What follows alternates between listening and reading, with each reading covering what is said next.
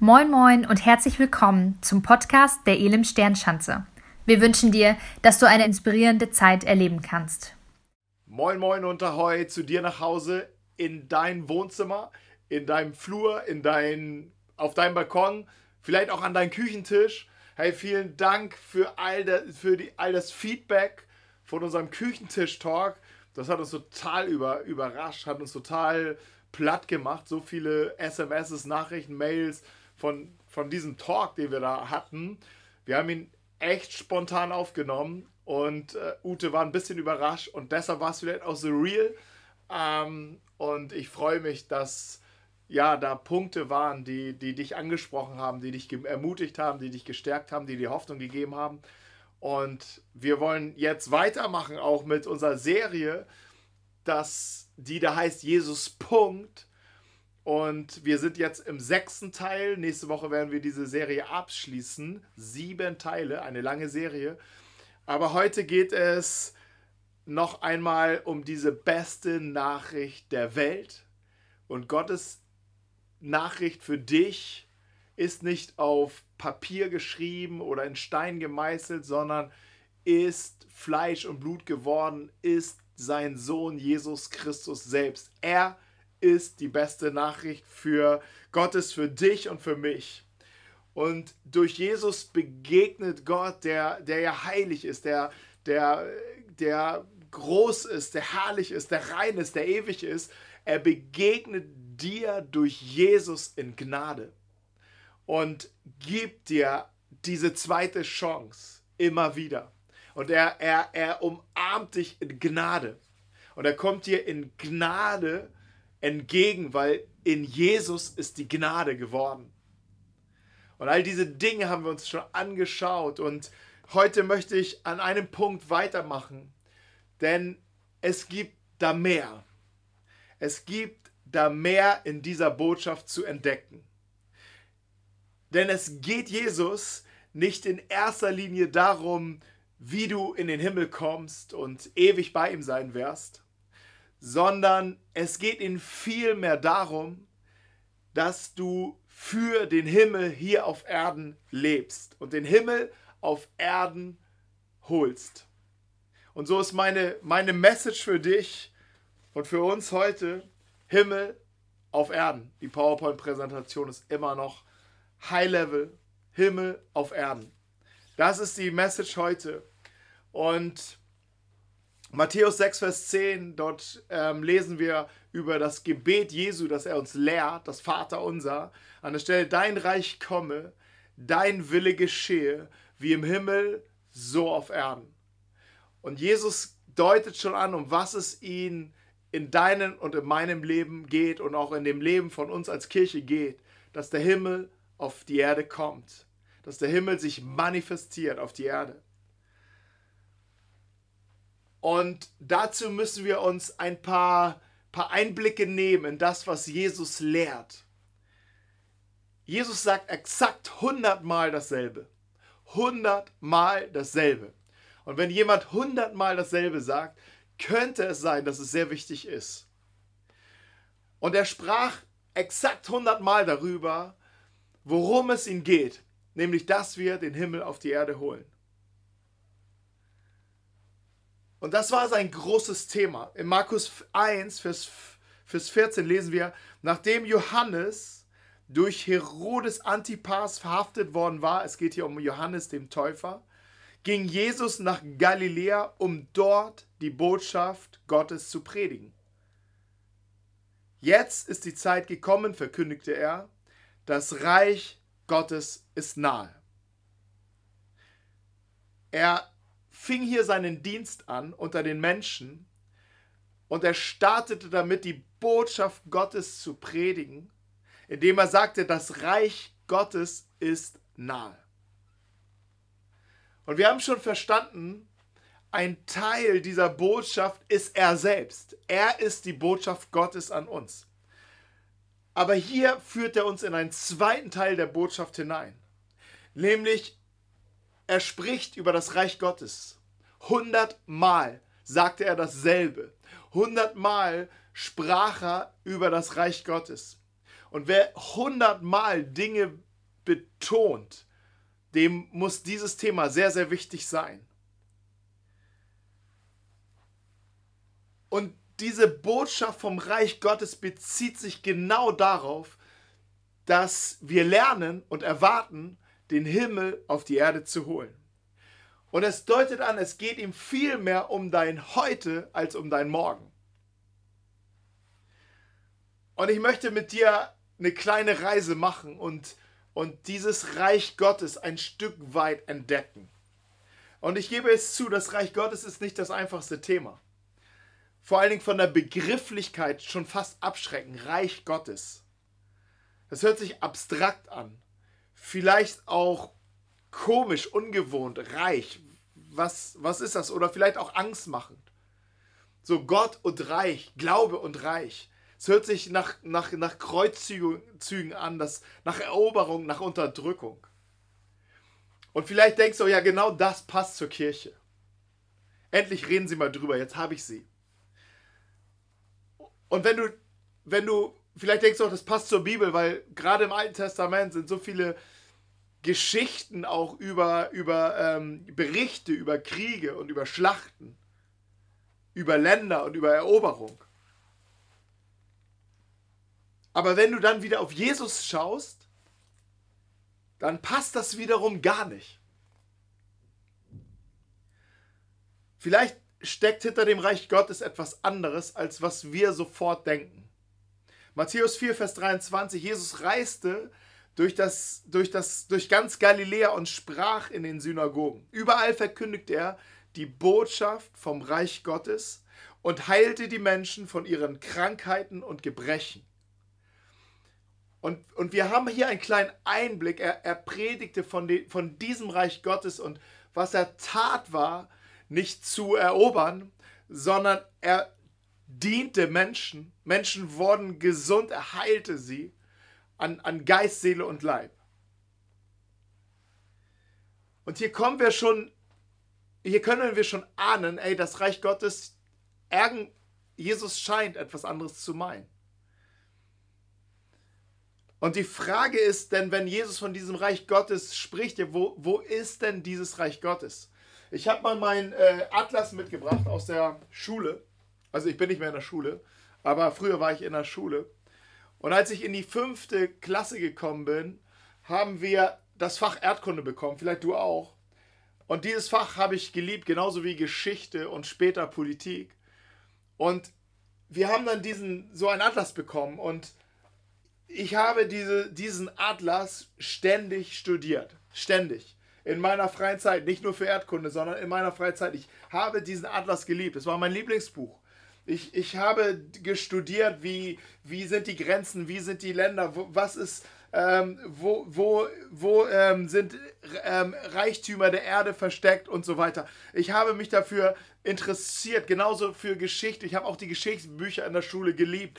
Ähm, wer führt den Krieg? Wann, wann ist wie, wo? Was passiert, wann entwickelt sie sich, welches Staatssystem, welches setzte sich durch? Und welches, welches äh, verschwand irgendwann wieder und woran zerbrachen sie, wie entstand die Kultur, wie etablierten sich, äh, sich, die, sich Kulturen in der Bevölkerung, all das fand ich mega spannend, finde ich immer noch spannend.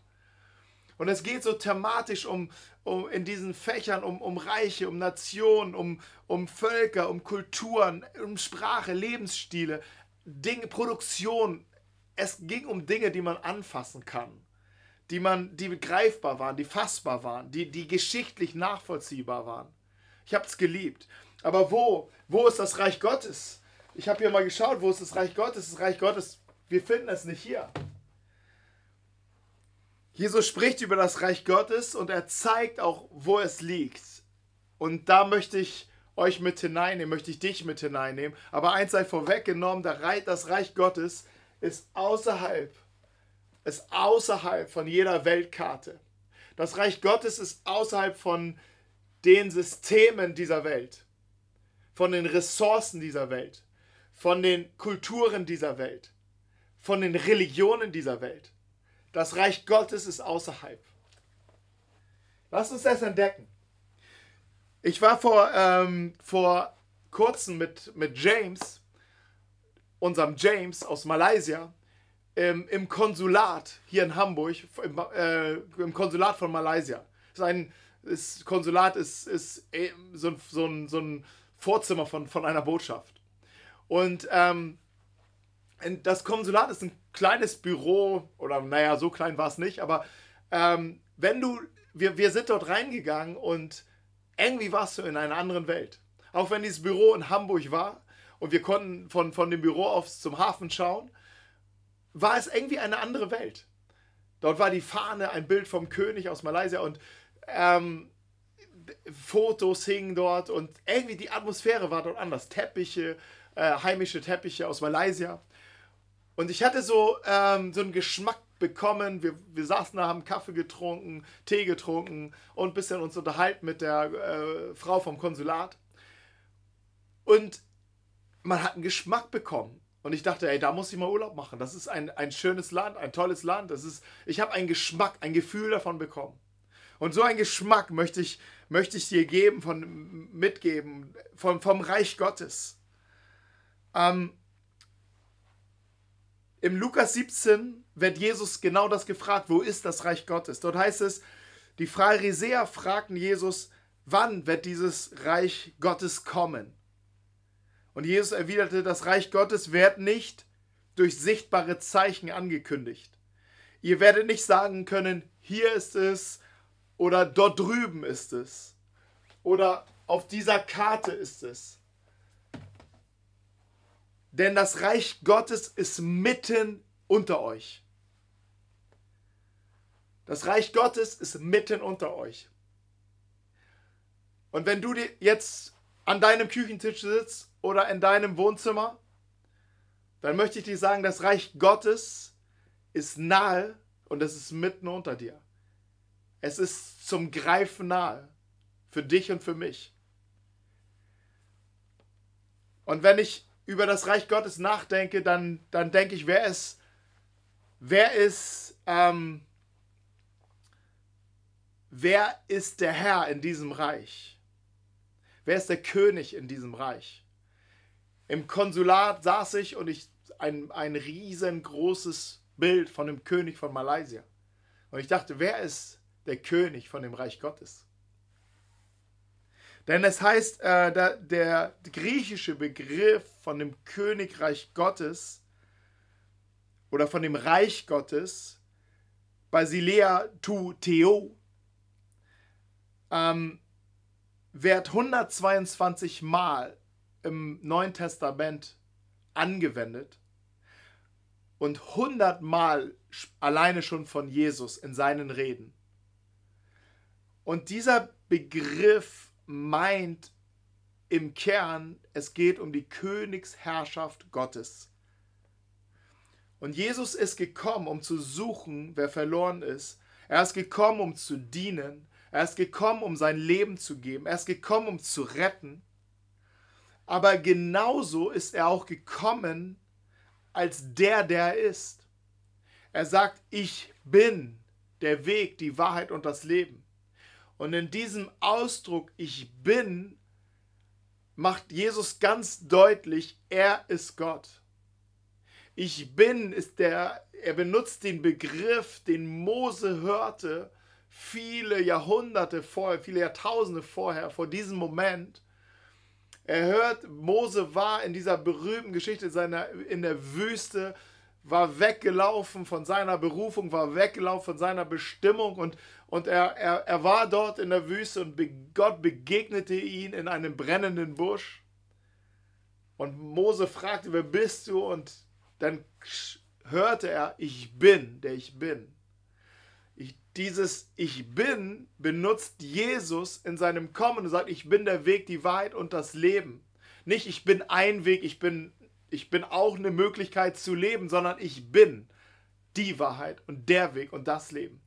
Jesus kommt auch ins, in seiner dienenden Haltung mit einem Anspruch, mit einem Anspruch auf Herrschaft.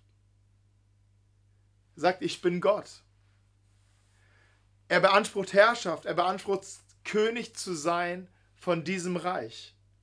Und er ruft Menschen ihr ganzes bisheriges Leben und Handeln zu überprüfen, zu überdenken. Er ruft auch dich heute, dein Leben zu überdenken, zu überprüfen und aufzugeben, was Gott, was, was dich von Gott trennt. Und er ruft dich, ein Teil von seinem Reich zu werden. Er ruft dich, ein, ein Bürger seines Reiches zu werden. Und er ruft dich dazu, ein Teil davon zu werden, dass der Himmel auf die Erde kommt.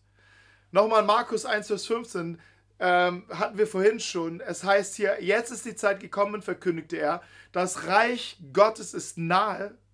Kehrt euch ab von euren Sünden und glaubt an dieser gute Botschaft. Kehrt euch ab von euren Sünden und glaubt an diese gute Botschaft.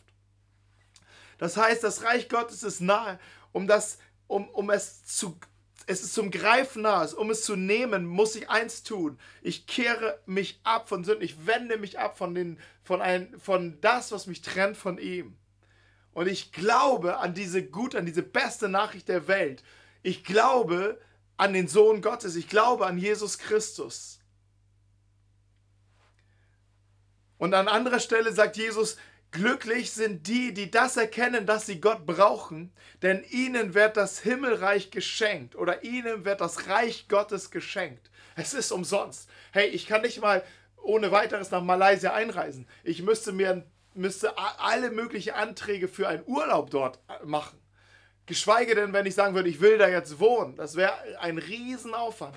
Jesus sagt zu dir, ich schenke dir das Reich Gottes in dir.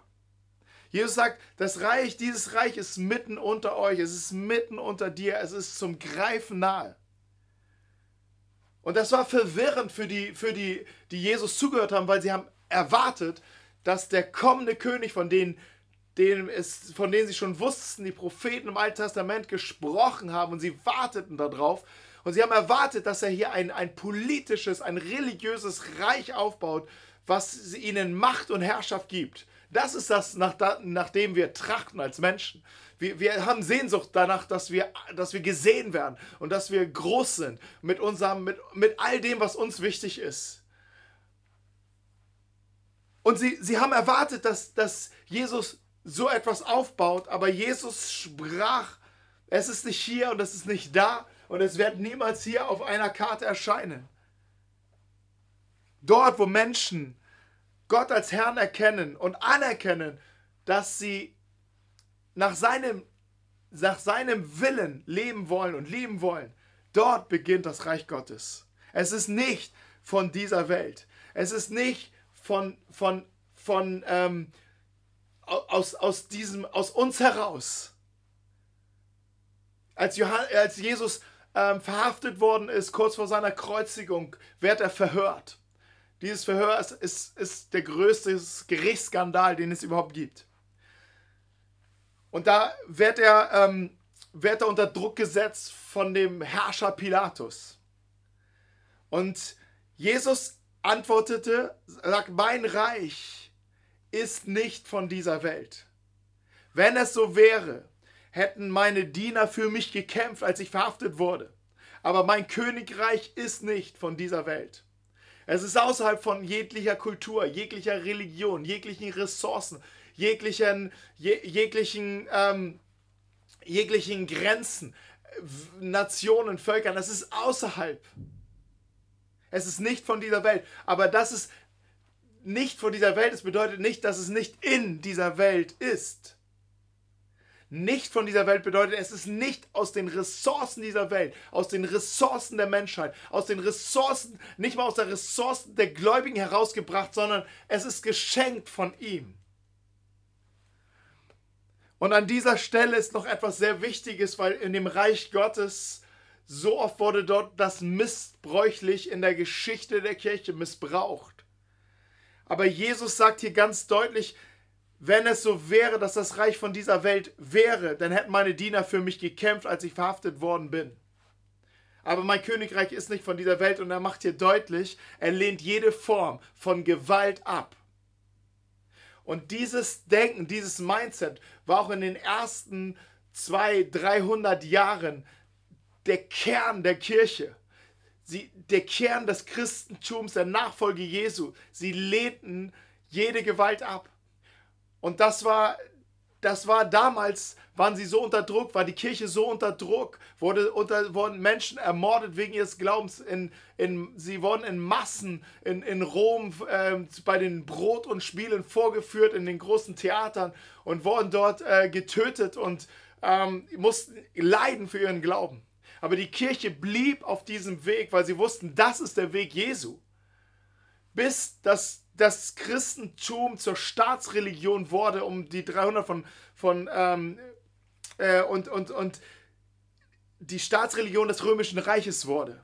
Und zu diesem Zeitpunkt kam das Gift der irdischen Macht und Herrschaft in die Kirche hinein. Der Staat überschüttete die Kirche mit Reichtümern und gewährte ihr Schutz und Macht, und sie sehnten sich danach, endlich Schutz zu haben. Und die Kirche schenkte dem Staat äh, da, dafür eine überzeugende Theologie, dass Gewalt und Kriege in Ordnung sind und Gott gewollt sind. Die, die Kirche kam in dem Moment aus ihrem Underdog-Status, aus ihrer dienenden Haltung auf die Bühne der Weltpolitik und der Weltherrschaft und wurde ein grausamer Teil, ein grausamer Teil von Unterdrückung, von Ausbeutung, von Gewalt unter Nationen, Völkern, auch von Gewalt in Familien, von, von Gewalt in der Gesellschaft. Und es dauerte lange, bis die wahre Kirche wieder anfing hervorzukommen, hervorzu, her, her, herauszukommen, sich durchzusetzen. Und mittlerweile gibt es viele, viele, viele äh, Lichtblicke in, in, ähm, in, in der ganzen Landschaft. Aber äh, dennoch ist das Gift dieser irdischen Macht und dieser irdischen Herrschaft noch nicht vollkommen raus aus der Kirche. Und es geschieht nur dann und dort, wo Menschen sagen, Jesus ist unser König. Und wir beten, dass sein Wille geschieht und dass sein Reich kommt und wir folgen seinem Weg. Das war ein kleiner Exkurs, aber es ist wichtig, weil Jesus hier etwas sehr Wichtiges sagt. Er sagte, mein Reich ist nicht von dieser Welt. Und jegliche Form von Unterdrückung und von Herrschaft durch die Kirche ist absolut abzulehnen und zu überwinden. Und in diesem ganzen Kontext fragt Pilatus, Jesus, also bist du doch ein König. Und Jesus sagt, du sagst es, ich bin ein König. Ich bin ein König. Dazu bin ich geboren, dazu bin ich gekommen. Wie regiert dieser König? Welche Gebote, welche Gesetze gibt dieser König? Er gibt nur ein Gebot. Es ist ziemlich simpel im Reich Gottes. Und es hört sich fast oberflächlich an. Aber es ist vielleicht der tiefste Punkt, den es überhaupt geben kann. Und möge dieser Punkt dein Herz durchdringen. Er gibt nur ein Gebot. Und daraufhin wird Jesus gefragt, Meister, welches ist das wichtigste Gebot im Gesetz von Mose? Jesus antwortete, du sollst den Herrn, deinen Gott, lieben von ganzem Herzen, mit ganzer Seele und mit all deinen Gedanken. Das ist das erste und das wichtigste Gebot. Alle wollen jetzt gehen und Jesus sagt, ein weiteres ist genauso wichtig, liebe deinen Nächsten wie dich selbst. In seinem Reich gibt es nur ein Gebot. Dieses Gebot heißt Agape im Deutschen übersetzt mit Liebe. Aber Agape ist mehr als Liebe, was wir unter Liebe kennen. Agape ist das, was den Himmel auf die Erde holt. Agape bezeichnet die von Gott inspirierte, uneinnützige, gebende, aufopfernde Liebe, die bereit ist sogar für die, Feind, die, den, die Feinde zu lieben und die Feinde zu segnen und den Feinden das Beste zu wünschen. Agape ist das Herz Gottes. Agape ist das, das Leitprinzip Jesu. Agape ist der Einfluss des Heiligen Geistes, wenn er in dir kommt und die Liebe Gottes ausgießt, die dir in dir rufen lässt, aber Vater. Aber Agape hält uns in dem, um was es in diesem Reich geht. Agape, gelebte Agape, hält uns und in seinem Reich. Und ich möchte hier eine Achtung setzen. Vielleicht denkst du ja, das weiß ich, ist nichts Neues. Ich möchte hier eine Achtung setzen, gerade an all diejenigen, die von uns, die schon lange unterwegs sind. Weil der Weg die hat, ist lang. Und das, was immer wieder als erstes verloren geht, ist die Liebe, ist diese Agape. Wir hören auf zu lieben. Ich weiß nicht, ob dir das schon mal aufgefallen ist. Aber man fängt mit Liebe an. Und irgendwann hört man auf, wenn man nicht aufpasst, wenn man nicht auf diese Liebe aufpasst, wenn man sie nicht, wenn man sie nicht immer wieder in diesen Fokus holt. Ich stelle das bei mir selber fest, wenn ich nicht aufpasse, ich höre auf zu lieben. Ich höre auf, meine Frau zu lieben. Ich höre auf, meine Kinder zu lieben. Ich höre auf, meine Freunde zu lieben. Ich höre auf. Ich fange an zu haben zu wollen. Ich will nicht mehr geben, ich will haben.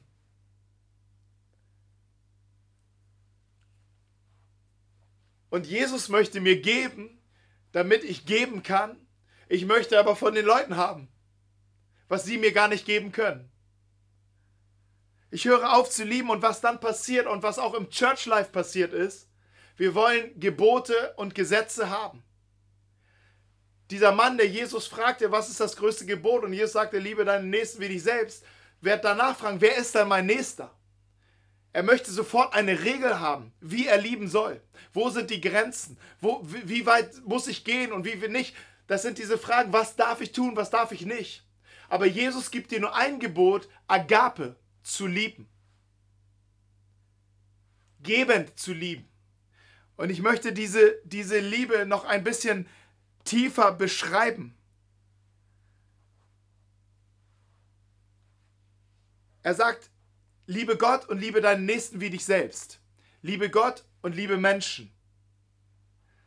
Was tun Menschen nicht alles, um Gott zu lieben? Durch die Religion hindurch. Wir finden immer dasselbe Prinzip. In der christlichen Religion genauso wie in allen anderen Religionen. Wir rennen wir rennen zu den zu Konferenzen, wir in die Klöster, an heiligen Städte, an heiligen Orten, ähm, auf Pilgerreisen. Wir, wir versuchen durch tägliche Zeremonien, Gebetsgeschichten, versuchen wir Gott zu gefallen und Gott zu lieben. Viele heilige Rituale. Aber wenn der Ausfluss nicht der ist, dass wir Menschen lieben, dann ist es keine Liebe für Gott. Und Jesus macht an einer Stelle sehr kompromisslos, wie er halt ist, wie wir ihn kennen, wie wir ihn auch lieben. Johannes 13, Vers 34, so gebe ich euch nun ein neues Gebot.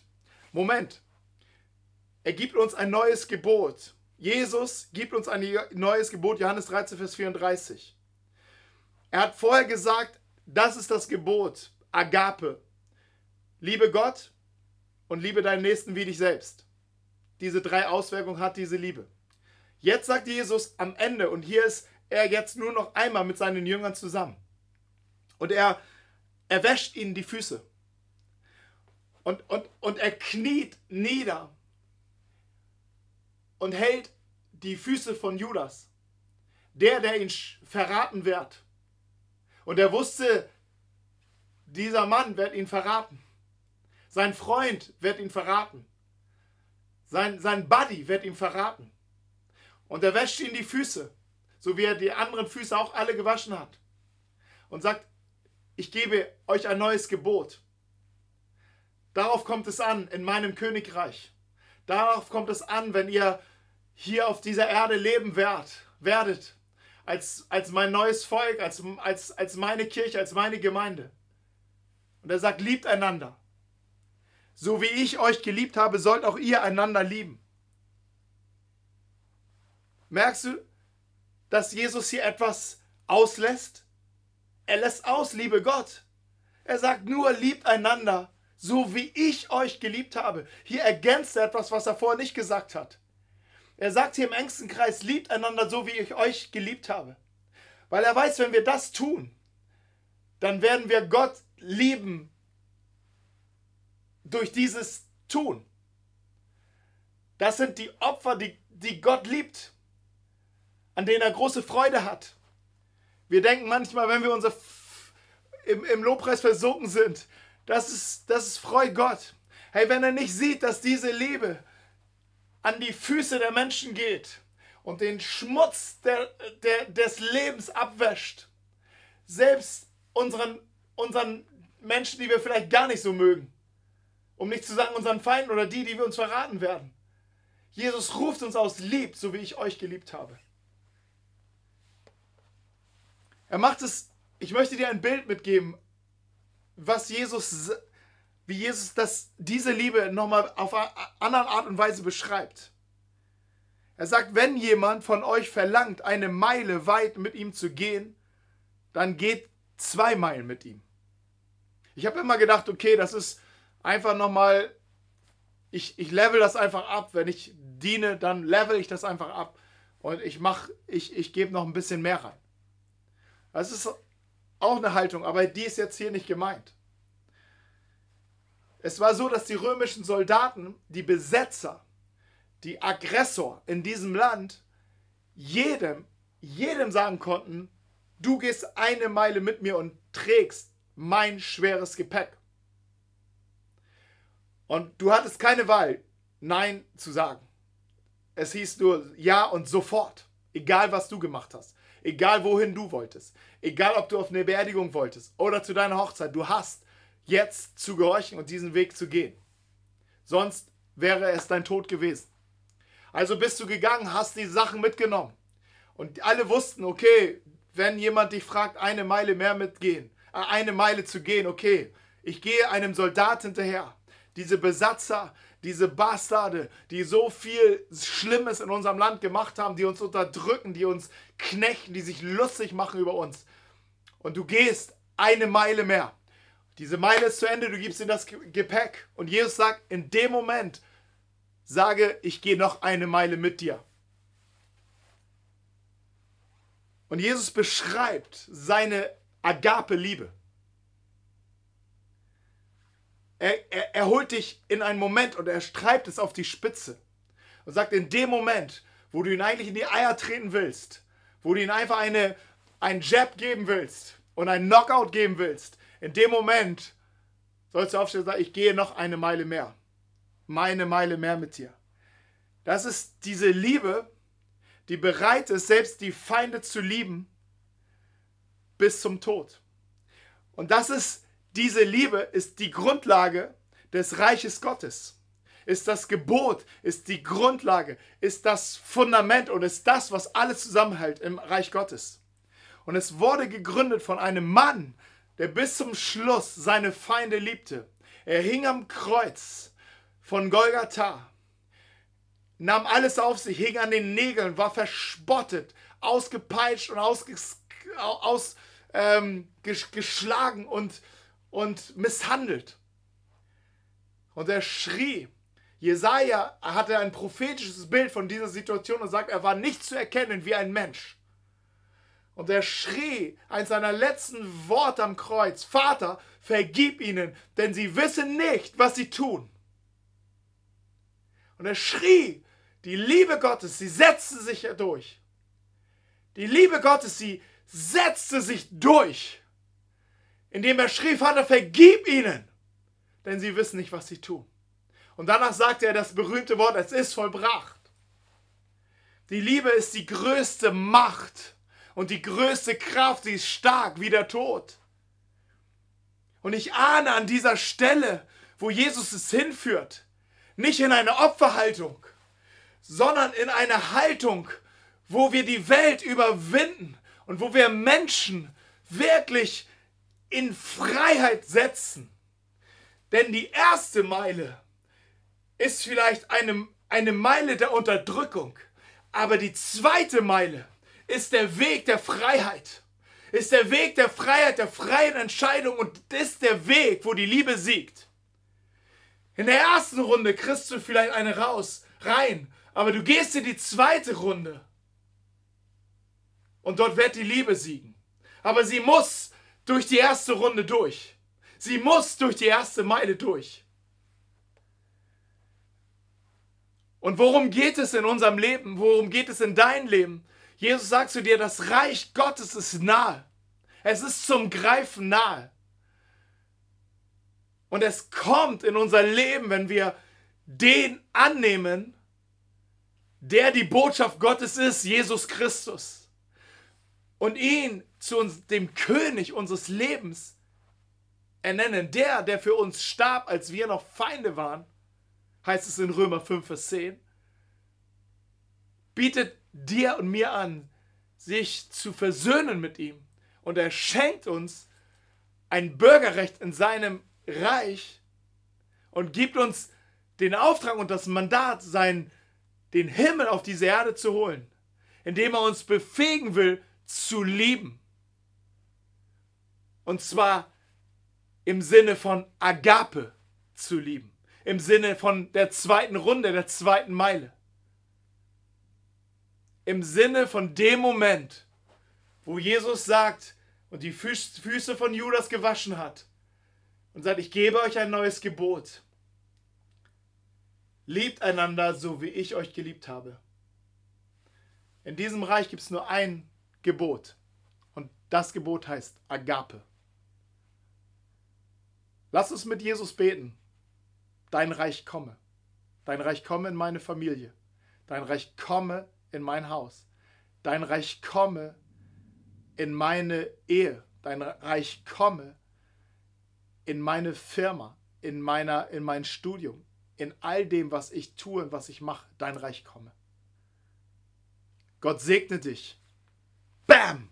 Wir hoffen, dass dir die Predigt weitergeholfen hat.